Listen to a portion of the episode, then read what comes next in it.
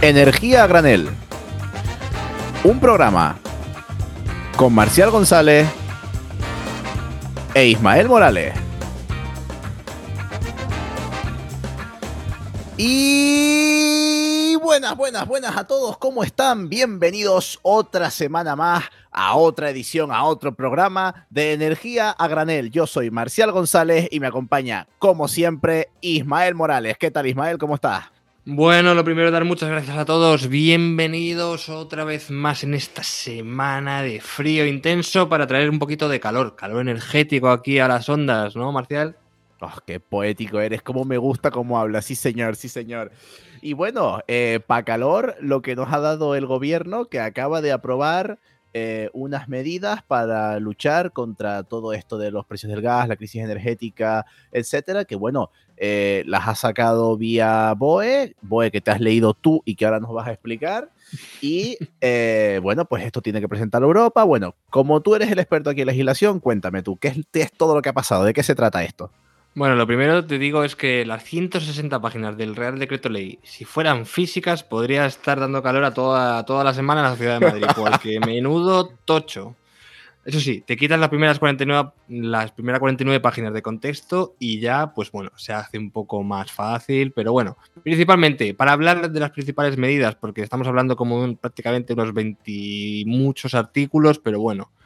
Eh, Principalmente va a haber un recorte de los famosos beneficios caídos del cielo, que hay que explicar que simplemente son unos sobreingresos que tienen las eléctricas por los precios tan elevados, ¿vale?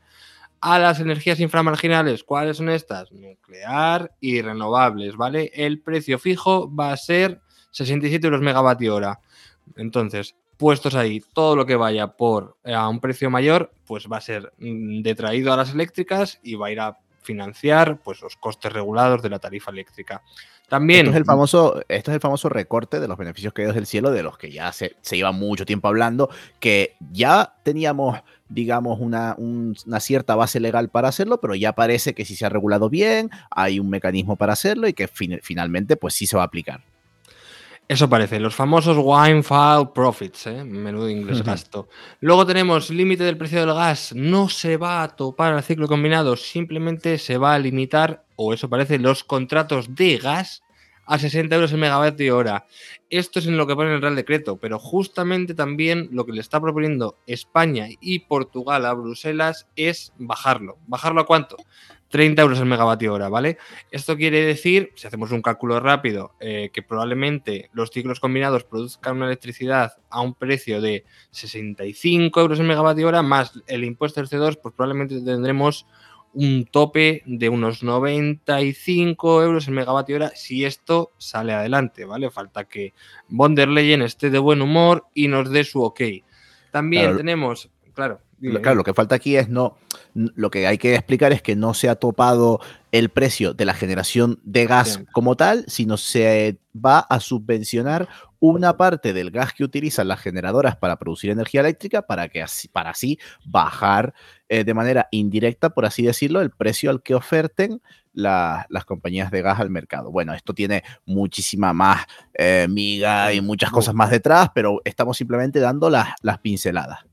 Las migas, las migas para seguir el rastro del Real Decreto, exactamente. Eh, luego tenemos también la famosa rebaja de los 20 céntimos a los consumos de hidrocarburos, que en realidad 15 céntimos de esa rebaja van a ir financiada por los presupuestos generales del Estado, es decir, nuestros impuestos de todos los ciudadanos, y 5 céntimos de las petroleras. Ya veremos qué pasa con esa ética de las operadoras de petróleo, porque al fin y al cabo claro, eh, vamos a recibir una subvención de 20 céntimos euros el litro, pues nosotros lo que hacemos es subirlo y nos lo llevamos íntegro, jaja, y todo perfecto, y Brufau tan campante por su palacio, pero bueno. Vamos a ver si no se ríen de, de, nosotros, habrá que tenerlos bien controlados.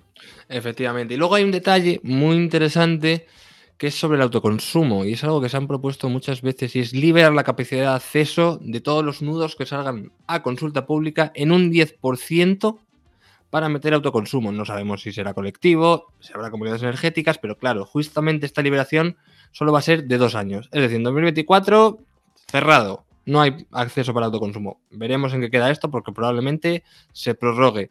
Y luego también agilización administrativa de todos los procesos de tramitación de parques fotovoltaicos menores de 150 megavatios y eólica menores de 75 megavatios. Esto va a acelerar, pero veremos porque por la información que me ha llegado, el choque entre las declaraciones de impacto ambiental y la administración y los, el rechazo social que ya de por sí hay en algunos sitios, en algunos pueblos, va a ir a más. Y aún así, tenemos también em, eh, digamos, lo que nos va a contar Marcial, que es el bono social. ¿Qué pasa con el bono social, Marcial?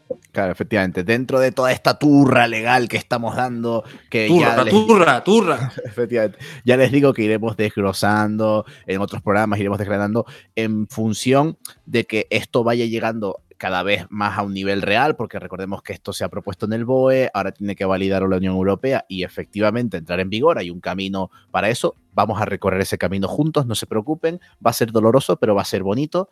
Eh, yo les traigo algo que sí parece que se va a materializar mucho más en algo que nuestros oyentes puedan notar y es los beneficios extendidos del bono social. Y es que no solamente va a llegar a más gente, se han ajustado los requisitos de entrada para eh, obtener este bono social, para que más personas puedan acceder a, este bono social, que recordemos que es una rebaja en nuestra factura de la electricidad de mercado regulado que ofrece eh, el gobierno, que esto está eh, legislado. también les recomiendo que entren, googleen un poco sobre el bono social, busquen información, si quieren otro día hablamos más largo y tendido de esto, pero, pero bueno, eh, no solo va a llegar a más gente esta, esta rebaja de, la, luz, sino que también se va a financiar de manera diferente. Antes lo pagaban las comercializadoras, esta rebaja, eh, y ahora lo, van a pagar todas las empresas del, sector eléctrico. Recordemos, esto es importante decirlo, esta rebaja del precio de la electricidad, de nuestra factura eléctrica, mm, para consumidores vulnerables no la paga el Estado, sino la, la, abonan las propias empresas eléctricas.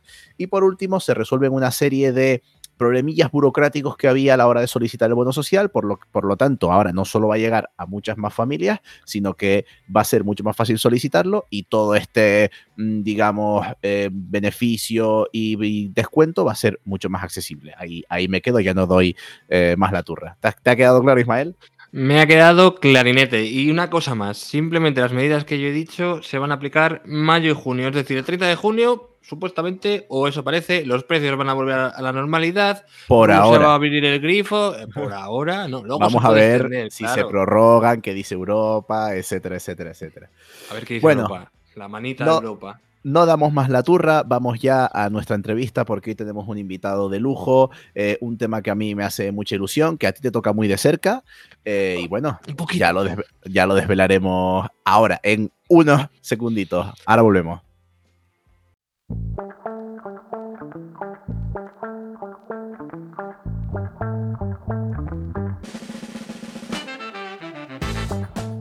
Y bueno, pues ya estamos de vuelta con nuestra sección de entrevistas. Hoy tenemos a un invitado muy especial y un tema que sin duda va a generar mucho debate, ¿no crees, Ismael? Hombre, en, sí el tema ya genera debate, o sea, la, premisa principal de la comunicación, que es lo que vamos a hablar ya, es generar debate, ¿no? Y con nosotros vamos a tener, pues, al gran Sergio de Otto. Si quien no lo conozca en el sector, pues, si hay alguien aún, que no le conozca, pues Sergio de Otto es periodista, lleva mm, más de 20 años detrás eh, trabajando en el tema de renovables, es director a día de hoy de SDO Comunicación, patrono de la Fundación Renovables, bueno, entre tanto ha pasado también por, por la AE, que es la Asociación Empresarial Eólica, también ha pasado por APA, por, también ha sido Dirección de Comunicación de Congreso Nacional de Medio Ambiente. Y bueno, eh, como os dais cuenta, pues este es un titán prácticamente de la comunicación energética, padre y maestro de todos los periodistas actuales. Y bueno, bienvenido, Sergio demasiadas cosas más atribuido Ismael. Lo que soy es viejo y entonces me ha dado tiempo a hacer muchas cosas, pero nada más. Eso es lo que nos interesa también hoy, la experiencia, el, gran conocimiento que se ha adquirido, porque ya vamos a ver que el debate, el debate está servido. No te quites méritos de todas maneras, pero bueno, vamos a empezar. Eh, la primera pregunta es, es clara, es clave. ¿Cuál es el papel de los medios en, de los medios de comunicación en general eh, dentro de la transición energética? Pues mira, más que el, además del papel de los medios, a mí me gustaría hablar del, papel de la comunicación. Y en la comunicación tienen responsabilidad tanto los que emiten mensajes como los que los transmiten. Y yo creo que ahí tenemos un déficit muy importante en la transición energética. Eh, no se ha explicado la transición energética a la ciudadanía y la transición energética se tiene que hacer con el apoyo, con la complicidad de cada uno de nosotros, de todos los ciudadanos. El papel de los medios, pues los medios no tienen por qué liderar nada, los medios están para contar lo que sucede y yo creo que hay mucha responsabilidad por parte de las administraciones, de las empresas, de las entidades y agentes del sector en canalizar bien esa información a través de los medios cuando estos consideran que sea un tema de interés. Yo siempre, cuando se ha dicho que los periodistas tienen una responsabilidad en algunos temas, no, la responsabilidad de los periodistas es informar rigurosamente.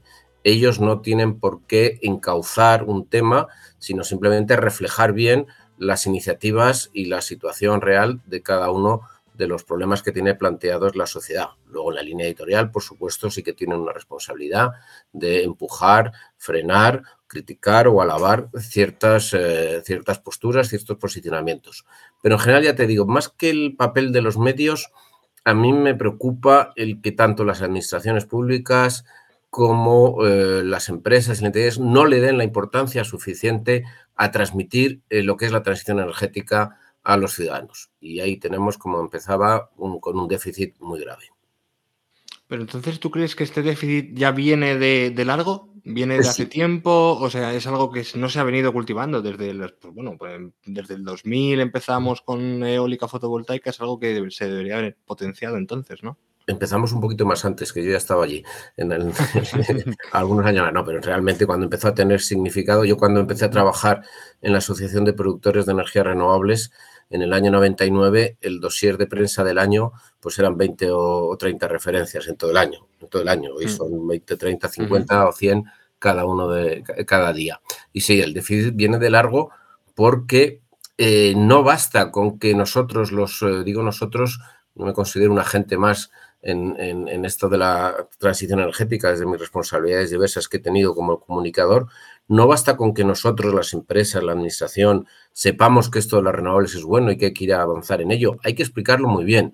Y no basta presentarlo como herramienta de la eh, como herramienta principal de la lucha contra el cambio climático, de la independencia energética, tema que por cierto está muy de actualidad y algunos venimos diciéndolo desde hace bastantes años, que el tema de la dependencia iba a traer consecuencias muy, muy negativas en algún momento. Y por tanto, sí, tenemos un déficit de hace tiempo porque no lo hemos explicado bien. Tú a la gente, si le dices que su coche diésel eh, dentro de 10 años eh, va a estar, le, vamos a prohibir circular, pues le tenías que haber explicado desde hace mucho antes, oiga, que es que el diésel está provocando lo que está provocando. ¿eh? Es culpable de muchas muertes en, el mundo, en nuestro país y, en toda Europa. ahí están las estadísticas que no son del sector, sino que son de la Organización Mundial de la Salud. Y por tanto, esas cosas hay que explicarlas bien.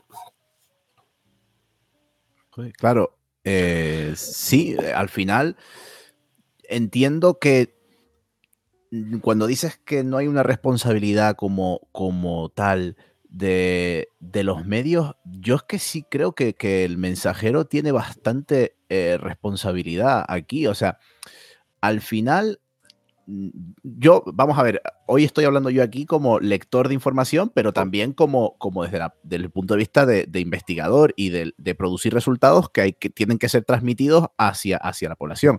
Entonces veo un poco cómo funciona este, este papel de los medios.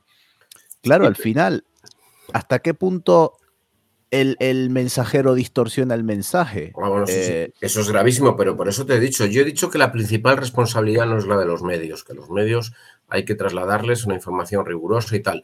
La responsabilidad de los, de los medios es hacer bien su trabajo y no dejarse llevar por los rumores, por los bulos, por las mentiras, como se dejan llevar en tantas, en tantas ocasiones. Pero no son ellos, o sea, eh, una vez, si tú has hecho bien tu trabajo, sí le puedes culpar al, medio, al mensajero de no haberlo transmitido correctamente. Pero yo la primera carencia, el primer problema que encuentro es que no hemos generado suficiente información, no hemos explicado bien la transición. Luego hay medios que efectivamente no hacen bien su trabajo, engañan a la gente, tergiversan deliberadamente, yo lo he vivido en, mis carnes eh, y eso es muy condenable. Pero eh, estoy de acuerdo contigo. Responsabilidad tienen, pero no es la primera. ¿Entiendes lo que quiero decir? Sí, sí, claro. O sea, primero, eh, para empezar, yo estoy de acuerdo también en que ha habido una falta de información eh, en todo este proceso.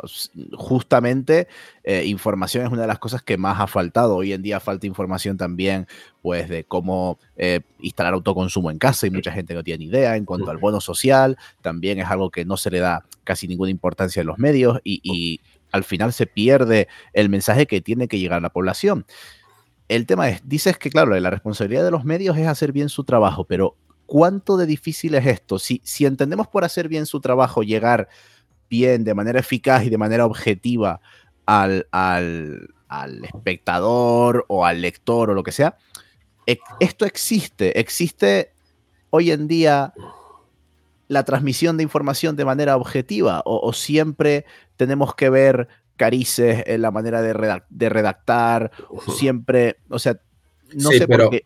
Sí, pero no solo en el ámbito energético que nos ocupa hoy. Entramos en un terreno que yo también puedo, puedo opinar, eh, eh, vamos, eh, con contundencia, y que a lo mejor errónea o acertadamente, y yo he sido periodista 25 años en los medios de comunicación, he trabajado en los medios, he sido fraile antes que cura, ¿eh? antes que cocinero, perdón, que se decía, ¿eh? fraile antes que cocinero, perdón. Y, y, bueno, pues, eh, pues sí, sí, yo puedo ser muy, muy crítico con el, con el ejercicio del periodismo actual. Yo creo que los medios han perdido bastante el norte, hay honrosas excepciones, pero yo no estoy satisfecho de cómo se lleva a cabo ahora mi profesión de periodista. Yo creo que me tocó un papel, digo, un, eh, actuar en el periodismo en un momento muy importante, en la transición, en otra transición, no en, la, no en esta energética, pero sí en la política. Yo empecé a trabajar en el periódico dos meses después de la muerte de Franco y, bueno, pues eh, eran unos, eran unos momentos en que yo creo que los periodistas hicimos muy, muy bien nuestro trabajo.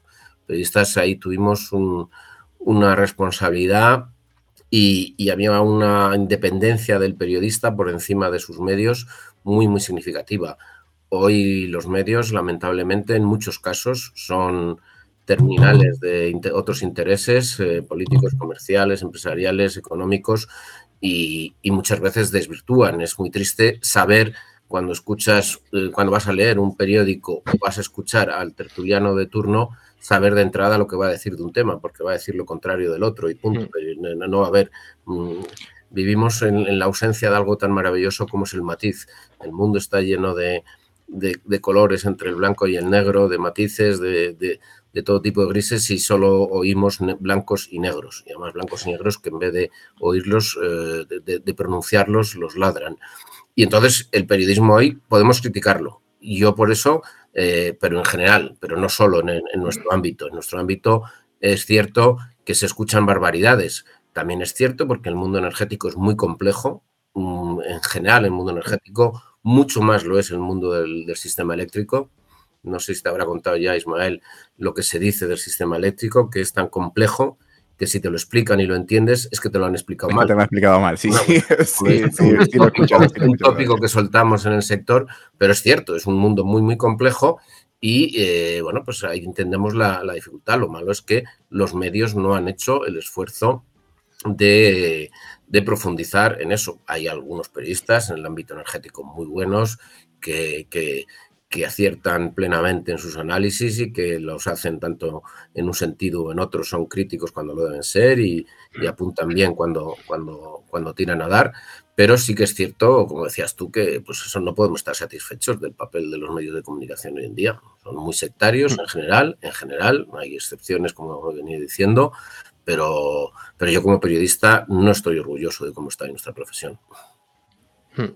Yo voy a romper una lanza a favor de, lo que viene siendo el periodista y no el medio de comunicación, porque yo me acuerdo perfectamente cuando llegué a, la fundación, eh, tú me dijiste, mira, los referentes son de buenos periodistas, este, este, este y este. Luego ya eso se extrapola, aprendes de ellos y se extrapola pues, a otro ámbito, como tú has dicho, la responsabilidad, pues temas políticos, temas internacionales, y al final hay que quedarse mucho más con el trabajo que hace una persona como periodista, mucho más que el medio. Y a mí eso me parece eh, bastante importante porque sí que es verdad que da una. conoces la rigurosidad del periodista, cómo trabaja, más allá de, lo que piensa y de su ideología, pero a mí eso me parece bastante importante, fijarse siempre en el periodista y quién es el que está contando la historia. Sí, pero eh, yo también, eh, Ismael, he tenido la experiencia de, periodistas muy, muy buenos que a las, eh, a las 11 de la noche me ponían un SMS, todavía no estaba el WhatsApp, y me decían, Sergio, el titular de mañana me lo han puesto, no es mío. ¿Por qué? Porque el periódico había manipulado el trabajo de ser buen periodista. Y él me avisaba, no te cabres conmigo porque esto, yo sé que esto no va por ahí, pero me lo han titulado así. Por tanto, sí, sí, hay periodistas muy buenos cuyo trabajo no sale tan bien porque la influencia de los medios y eso es lo que ha cambiado un poco el periodismo. Eh, yo os, aseguro que hace 35 años, eh, hace 40 ya casi, sí, 40 cuando estaba en la redacción, Mm, les costaba mucho eh, tocarnos un titular a los periodistas. O sea, teníamos una independencia de eso, luego sus líneas editoriales, en sus colaboradores, cada medio tiraba por donde tiraba, pero lo que éramos los periodistas estábamos mucho más alineados en, responder a criterios más objetivos de descripción de, lo, de, la realidad que estábamos viviendo. Claro, me, da mucho pie eso que dices ahora de, que te, te, enviaban un SMS, un poco viendo eh, la forma que hemos eh, ido, cómo hemos ido cambiando nuestra manera de consumir la información. Antes es verdad que pues quizás solo estaba eh, la prensa escrita, la radio o la televisión. Ahora el gran gigante que ha aparecido estos días es Internet. Ahora consumimos, la, la mayor parte de la información que consumimos es a través de Internet. Hmm. Y esto al final lo que ha llevado es a una pugna porque eh, lean unos artículos y no lean otros. Han aparecido infinidad de medios, tenemos eh, muchísimas, muchísimas eh, informaciones, muchísimas, muchísimos periódicos digitales, podcasts como este que están intentando trasladar información al usuario. Entonces hay una especie de pelea por ver quién se lleva ese, ese famoso clic del usuario y, dónde, y digamos, se, pelean por la atención del usuario eh, para vender esa información. Entonces, aquí yo creo que vamos a introducir un, tema más que, del que yo quería hablar, que es el famoso clickbait, ¿no? ¿Hasta cuándo también eh, se ha optado últimamente cada vez más por, en vez de poner un titular eh, acorde con la información que se está leyendo, se pone un titular completamente tergiversado para generar el del usuario y después eh, ya pues en el cuerpo de la noticia el usuario se informará o no. Muchas veces se generan titulares únicamente para que se muevan en redes sociales y, generen una cierta repercusión, porque, porque al final, claro, lo que importa es conseguir ese impacto. A, veces yo por lo menos siento que importa más conseguir impacto y que, y que cliquen mucho en tu noticia más que el la transmisión correcta de la información. Vamos a ver, son Creo que hay dos, partes diferenciadas y entramos en un capítulo que es el mundo de Internet y lo que ha supuesto la comunicación en las redes sociales, que es una auténtica revolución, es, eh, es, un cambio radical, el de que cualquiera puede ser, pueda ser emisor de información, eh, ha cambiado completamente las pautas de, la comunicación. Yo creo distinguiría dos cosas. Uno, yo creo que hay todavía mucho más interés que por el clickbait, por, por eh, lanzar esos mensajes simplificados, eh, muchas veces, eh, muchas veces de más excesivamente básicos, simplones, y que yo creo que hay mucha más preocupación porque te lean la frasecita genial que porque luego pinchen. Eso es una segunda parte. El, el está más pensado en el ámbito comercial, más que en el ideológico. El ideológico no le interesa que le lean un artículo, le interesa que le lean la frasecita, la ocurrencia, ¿eh? y que la lean cinco veces al día, muy condicionada. Y ahí yo sí que distinguiría en, que en, dos categorías de medios, que es los que recurren, recurren a este engaño de sus titulares que luego no se corresponden con la realidad del texto, eh, o esos titulares exageradamente eh, sensacionalistas, pero exageradamente, y en general, pues eso, hay unos medios lamentablemente también muchas veces lo encuentras en los medios más serios, en la parte de noticias del final, de noticias frívolas, usan muchos que son, que, parecen como noticias del propio medio, en realidad son, son temas comerciales. Pero, pero sí que a mí me preocupa mucho más que el clickbait, que, que, bueno, cada uno si es tonto y, se, fía de, las, las redes eh, echan humo por esto. No, te pinchas y no es una tontería. ¿eh?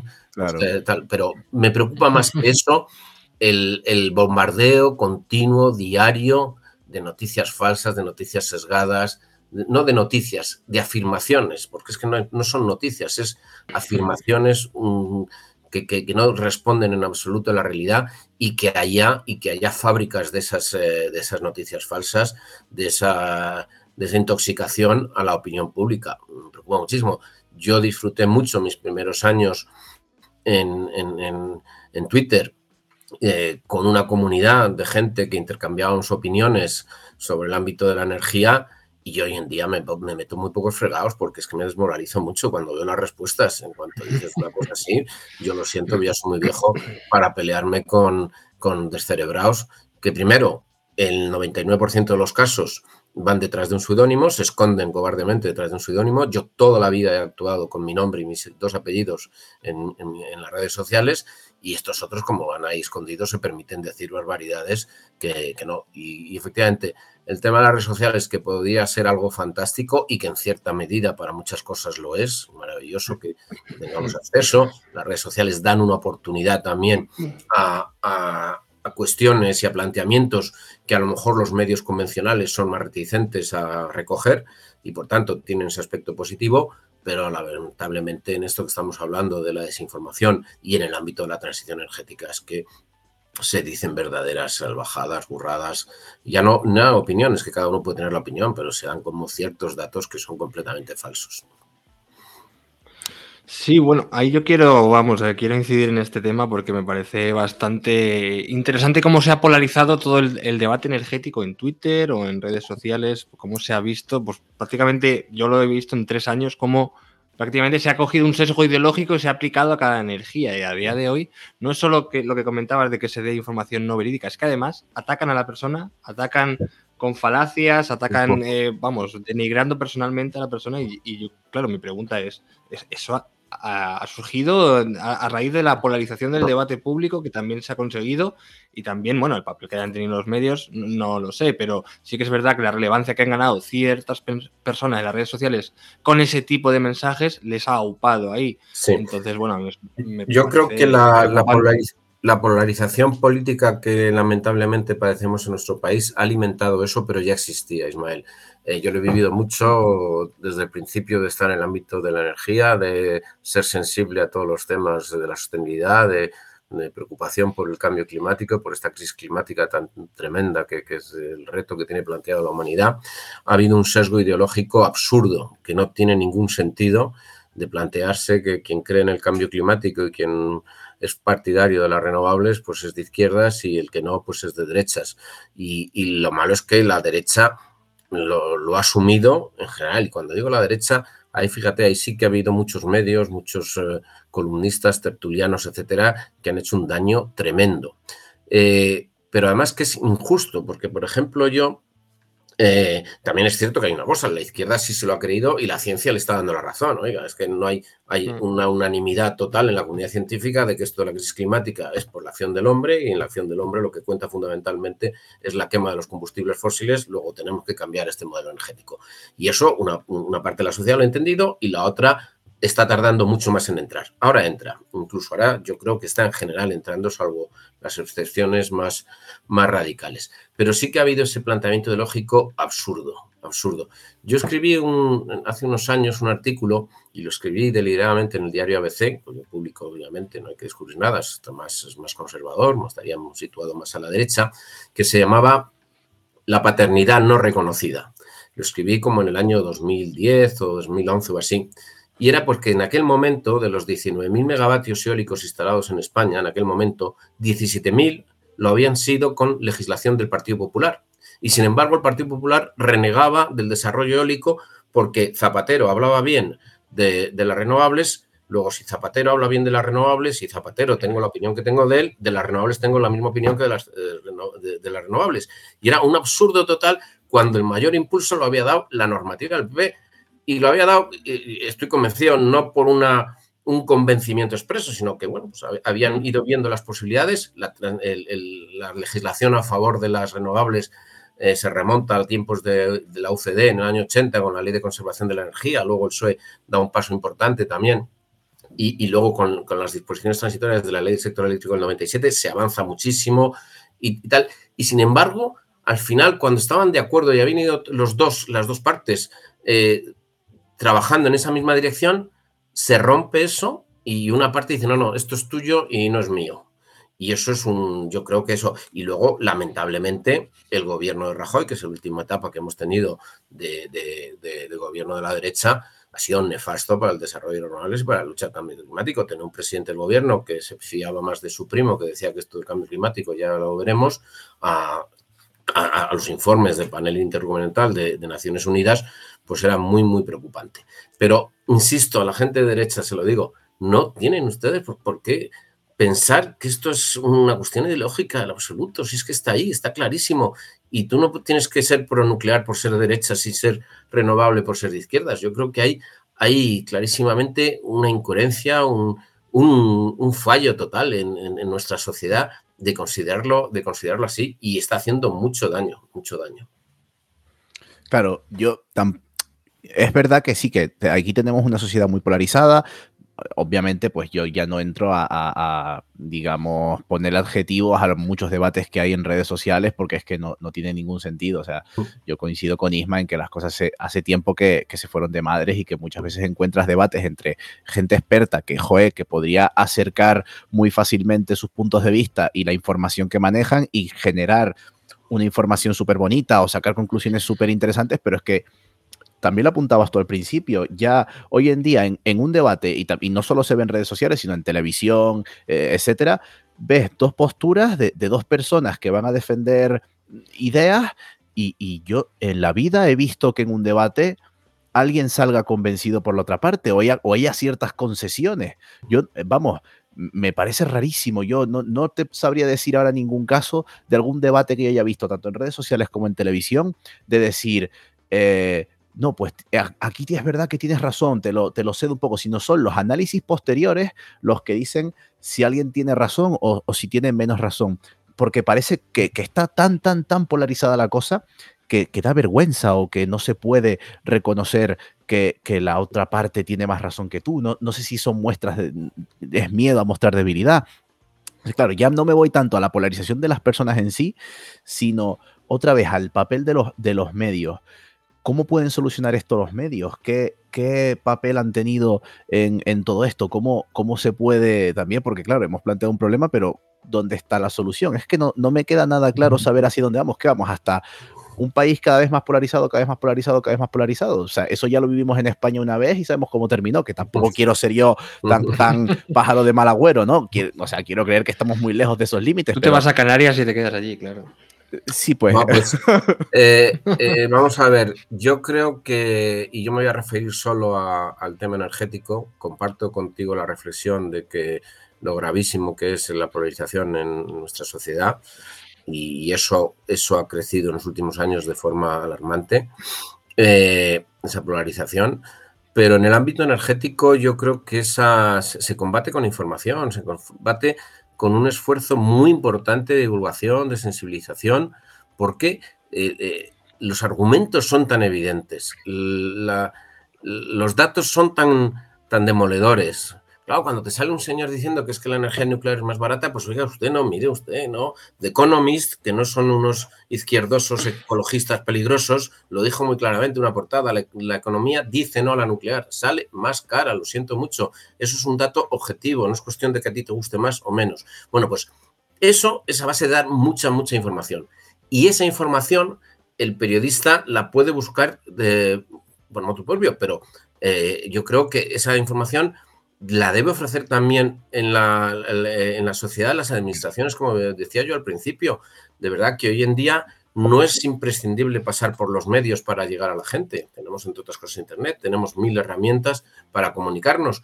Y esa, e, ese, esas mentiras, esa radicalidad, eh, hay que contrastarla y digo, combatirla con datos y con hechos objetivos. no puede usted decir que esto es un capricho de este gobierno cuando el gobierno, los gobiernos de todo el mundo están apostando por la eólica y por la fotovoltaica. No, no es un capricho este gobierno, es algo que está todo el mundo lo dice que es la herramienta principal para luchar contra el principal reto que tiene la humanidad, que es el cambio climático que nos va a cambiar la manera de vivir en este planeta. Y eso es así de claro, de sencillo y de contundente. Bueno, pues eso eso hay que repetirlo, hay que explicarlo, hay que darle mucha información. y, combatir esa radicalidad solo la podemos hacer desde la información y desde posturas, eh, eh, porque yo también mm, me disgusta mucho cuando gente que piensa como yo usa la descalificación, eh, el insulto para defender estas posturas. No, no. Efectivamente. Usted, yo te doy datos objetivos, te doy hechos concretos. No tengo por qué insultarte para decirte que estás diciendo una tontería. ¿eh? Lo que te voy a decir es que en vez de decirte que eres tonto, te voy a decir que es que tu dato es erróneo. No es así y es esto. Y, fuente, y si piensas que, que, le compramos mucha energía nuclear todos los días a Francia, vete a las estadísticas de red eléctrica y verás que no es verdad. Que aunque se repita mil veces, no es verdad. Ahí están las estadísticas de red eléctrica y el, saldo de importaciones y exportaciones muchas veces favorable a España y cuando lo es a favor de Francia es muy pequeñito y no es porque sea nuclear, sino en general por eh, la operación del sistema. Por tanto, es, esa radicalidad la tenemos que combatir no con más radicalidad, sino con más información, con más contundente, con una información más clara, con una información traducida a la gente. A mí me preocupa muchísimo que cuando políticos que defienden o organizaciones que defienden, e incluso a lo mejor en ese pecado hemos caído en la que yo soy patrón, en la Fundación Renovables, hablamos que no nos entiende la gente, hablamos un lenguaje que la gente no nos entiende, hablamos para nosotros. Teníamos que ser mucho, mucho más claros y hablar para la gente y, transmitir los mensajes de una manera mucho más sencilla. Sin, sencilla no quiere decir faltando a la verdad, tiene que ser eh, llevando eh, con buenos ejemplos, llevando los datos que sean entendibles por la mayor parte de la población. Y eso no lo estamos haciendo. No lo está haciendo el gobierno central, no lo está haciendo las autonomías. Lo ha hecho en algún caso algún ayuntamiento eh, que, ha, hecho una tarea de sensibilización muy importante. Estoy pensando en Victoria, estoy pensando en Barcelona, el municipio este, que ahora no me sale el nombre, me caches en la mar, de los que hicieron los de las escuelas fotovoltaicas y todo esto, pues hay ejemplos de sitios donde a la gente le han contado cómo tienen que ser las cosas y la gente lo ha entendido. Y entonces ese esfuerzo es el que tenemos que hacer. Sí, totalmente de acuerdo. Ya nos decía en el primer capítulo eh, Isabel Moreno que tenemos que buscar la manera de llegar claramente a, a, la gente, o sea, porque hemos empezado de repente aquí hablar este último año de megavatios hora y a lo mejor eh, no nos hemos dado cuenta que la gente ni siquiera sabe lo que es un megavatio hora o, cuánta eólica hay que tener instalada para conseguir este objetivo. O eh, eh, nos hemos puesto a hablar los técnicos y, también me incluyo dentro de la parte de culpabilidad y, quizás hemos descuidado un poquito el que al final hay que llegar a la gente, que nosotros también tenemos una labor de comunicación que, no podemos, eh, digamos, desatender. Eh, claro, y, sí, es que, es muy curioso cómo al final, pues, se demuestra que, cuando el mensaje llega, llega, llega bien. No sé, ¿tú, ¿tú cómo lo ves, Ismael? Em, vamos, yo creo que ahora mismo hay que cambiar un poco el foco porque eh, lo que comentaba Sergio las renovables incluso se ven como algo de derechas. Hay que ir a lo, local, hay que difundir el mensaje y comunicar, sobre todo en el ámbito pues, más atomizado, en, escuelas, asociaciones, oficinas de la energía en cualquier pueblo. decir que las renovables son necesarias, son buenas que los vecinos también puedan colaborar, puedan opinar, tengan abierta toda la información. Yo creo que eso ahora mismo es el, foco principal para que no haya ese rechazo social a las renovables. Ahora tenemos un problema, está, lo que está apuntando aquí Ismael, el tema de la oposición social a las renovables, que está detrás de esa pancarta, de ese lema eh, para mí tan erróneo como eficaz, que es renovables eh, sí, pero así no. Es erróneo porque y, nocivo porque no explica que es así no ni tampoco dice cómo así sí, que debería decir, oiga, no es así, pues uh usted cómo, cómo, lo hacemos.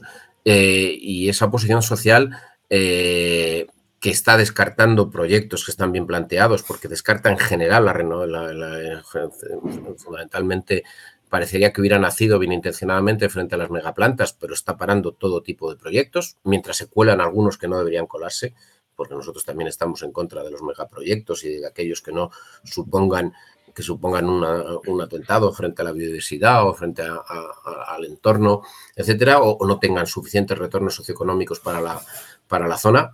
Pero, pero ahí, además de, ese planteamiento erróneo, enfrente hay también posturas de las empresas muy, muy equivocadas. O sea, la empresa no puede llegar a un sitio y decir, bueno, yo aquí voy a poner 300 megavatios de fotovoltaica, eh, voy a expropiar, me voy a pedir la declaración de utilidad pública y aquí le pago el alquiler al dueño de los terrenos y los demás que les den dos duros. No, no. El sector tiene una responsabilidad de explicar. Yo siempre cito el caso en una empresa pionera de la que, fue en el, sector eólico EHN, eh, Empresa Hidroeléctrica de Navarra, cuyos activos luego pasaron a Acciona y a, y a Iberdrola, pero EHN promocionaba decentemente. Primero iba a los municipios, sensibilizaba, les contaba en las escuelas, en charlas a la gente lo que eran las energías renovables, se lo explicaba y cuando llegaba con su proyecto la gente sabía de qué les estaban hablando. Si tú de repente solo te enteras de que te van a poner un parque y no sabes de qué tal, entonces yo creo que hay una responsabilidad también de las empresas de hacer las cosas bien y no pueden ir con la prepotencia, decir no te preocupes, yo te hago un polideportivo, vale, y adiós, muy buenas. No, no. usted, usted llega a, un territorio y su obligación también es compensar ese territorio, hacerle partícipe. Una de las empresas con las que colaboro, yo creo ahí lo está haciendo muy bien, en el sentido de que han abierto su capital, con participaciones eh, desde 500 euros garantizadas eh, la inversión, eh, pues, pues, eso es lo que hay que hacer. Es decir, que, la gente sea partícipe de esto, que no, que no te aterrice una instalación renovable sin, sin, más y, tú simplemente tengas que verla. No, no, tienes que disfrutarla también y tienes que saber y sentirte orgulloso porque saber la importancia que tiene esa instalación para luchar contra el cambio climático, para luchar contra la dependencia energética, etcétera, etcétera. Sí, yo siempre lo digo, eh, la, transición energética tiene cuatro patas, ¿no? Tenemos la, tecnología, la economía, eh, el medio ambiente y la sociedad. Y justo hoy hablamos de la sociedad, que es una pata igual de importante que otras, y, a, veces no nos damos cuenta de que las personas también somos parte de la transición energética, también no solo tenemos que llevarla a cabo y punto, sino que somos eh, participantes, somos protagonistas en la, propia transición, porque no solo somos los que la vamos a producir, sino los que vamos a consumir la energía y los que estamos transformando nuestra, nuestra sociedad. no sé claro. por qué no estás en la Fundación Renovables, porque eso es lo que dijimos hace 12 años cuando la pusimos en marcha. Eso es ah. gente en el centro del sistema energético. poco a poco lo estoy convenciendo. La transición la tienen que hacer los ciudadanos. Es que es, es que es de cajón, no eso. Ahora bien, la transición la tenemos que hacer los ciudadanos, tenemos que apostar por el autoconsumo, por las comunidades energéticas, por, eh, por, la generación distribuida, pero también necesitamos grandes plantas. Y está muy bien que las grandes empresas estén también haciendo renovables. A mí me revienta que empresas que hace 10 años estaban poniéndole todos los obstáculos posibles a las renovables, incluso algunas que negaban el cambio climático, hoy estén haciendo renovables. Digo, me, me da rabia, pero me alegro que estén haciendo eso en vez de haciendo fracking ¿eh? que sería la otra opción, que estuvieran buscando, bueno, pues, pues eso, hay que saber que los ciudadanos tenemos que ser los protagonistas, pero, y está, aquí me estoy refiriendo al movimiento este de oposición social actual, tienen que aceptar, tienen que aceptar que eh, también que hay... Eh, que, las empresas grandes tienen que participar porque si no, no descarbonizamos la, economía, no descarbonizamos el sistema energético, solo con la aportación de cada uno de los ciudadanos. Otra cosa es que la lideremos, pero otra cosa es que, que solo seamos con eso, que con eso baste. Pues sí, pues totalmente de acuerdo, la verdad, en que, en que nos tenemos que dar cuenta de que somos parte de la transición energética y gran parte de, esta labor de hacer a los ciudadanos darse cuenta de que todos somos partícipes lo tienen los medios, que es de lo que, de lo que hemos hablado hoy, de que tienen que llevar eh, una información rigurosa con datos y no solo con datos, sino como comentamos hoy y comentamos en nuestro primer capítulo, eh, tienen que ser datos accesibles a la población y es todo explicado de una manera súper clarita, desgranada. Y no es fácil, y ya hemos comentado que no es fácil, sobre todo en una sociedad ahora donde estamos con unos medios y una población tan polarizada. Hay que un poquito acercar posturas, mirar a ver dónde están los datos, eh, sobre todo apoyarnos en la ciencia, porque ya hemos visto cómo la ciencia es lo que nos ha hecho ir desmontando poco a poco los argumentos que le ponían palos en las ruedas a, esta, a esta transición energética y poco a poco vamos saliendo adelante. Yo quizás con eso es con lo que, con lo que me quedo de hoy. No sé, Isma, si tú tienes alguna cosa más que aportar. Yo, mm, vamos, principalmente lo que haría sería mm, hacer una encuesta, imagínate que es una persona, un ciudadano de un pueblo, sabe lo que es un parque eólico, sabe lo que es una solar fotovoltaica y de repente, oye, ¿sabes lo que es una comunidad energética? No, pues ahí es donde hay que incidir principalmente. ¿Sabes lo que es el autoconsumo colectivo, el autoconsumo individual, las ventajas que tiene, los puntos de recarga, los vehículos eléctricos que también parece que están olvidados en la zona rural? Yo creo que, que todo eso queda mucha pedagogía y bueno, principalmente el camino está por andar. O sea, la, la transición energética es imperfecta por definición y hay que aprender por, por el camino. Ojo, y aquí una cosa, perdón, que la destaque muy rápido. Hemos hablado de los medios de comunicación, eh, digamos, privados, por así decirlo, pero yo justo creo que esa labor que tú dices, el de llevar la información a la gente, gente en medios rurales o también en las ciudades donde no saben eso ni lo que es un kilovatio hora, toda esa información también tiene que venir de uno de los agentes comunicadores más importantes que tenemos, que es el Estado. Y aquí el Estado tiene una labor de comunicación muy, muy, muy, muy importante que tampoco puede desatender, que es otro agente comunicador que, que, también venimos a destacar aquí, que parece que solo le metemos piedras a los periódicos y cosas de esas, pero ojo, el Estado también tiene una labor de comunicación vital en todo es esto. Como, es como arrancaba yo, eh, las administraciones tienen una... Son muy, muy responsables. Si, si saben que hay que ir por ese camino, hay que explicarse el camino a la gente. Y con eso me pones Pues bueno. un, un punto. Yo creo que ha quedado todo, yo creo que ha quedado todo ya un poquito desgranado. Eh, Oh. Sergio, me, me encantaría seguir muchísimo tiempo eh, hablando contigo, compartir toda esa experiencia que tienes, esos, esos puntos de vista súper súper interesantes, pero bueno, el tiempo es, es lo que es y como sigue alargando el programa, Ismael después me... me- me- Pues nada, ha sido, Marcial, puedes invitar a comer algún día, ¿eh? que no pasa Ha nada. sido un placer. Vivimos en Madrid. Pues bueno, eh, eso, que muchas gracias Sergio por haber venido, yo he aprendido un montón. Eh, no sé, te dejamos un espacio por si quieres promocionar tus redes o cualquier cosa que, que tú quieras. nada, con el nombre que tengo, Sergio de Otto con dos T's, ya se me encuentra muy fácilmente. No, no me puedo esconder. Sí, sí, efectivamente. Muchísimas Bueno, Isma, gracias.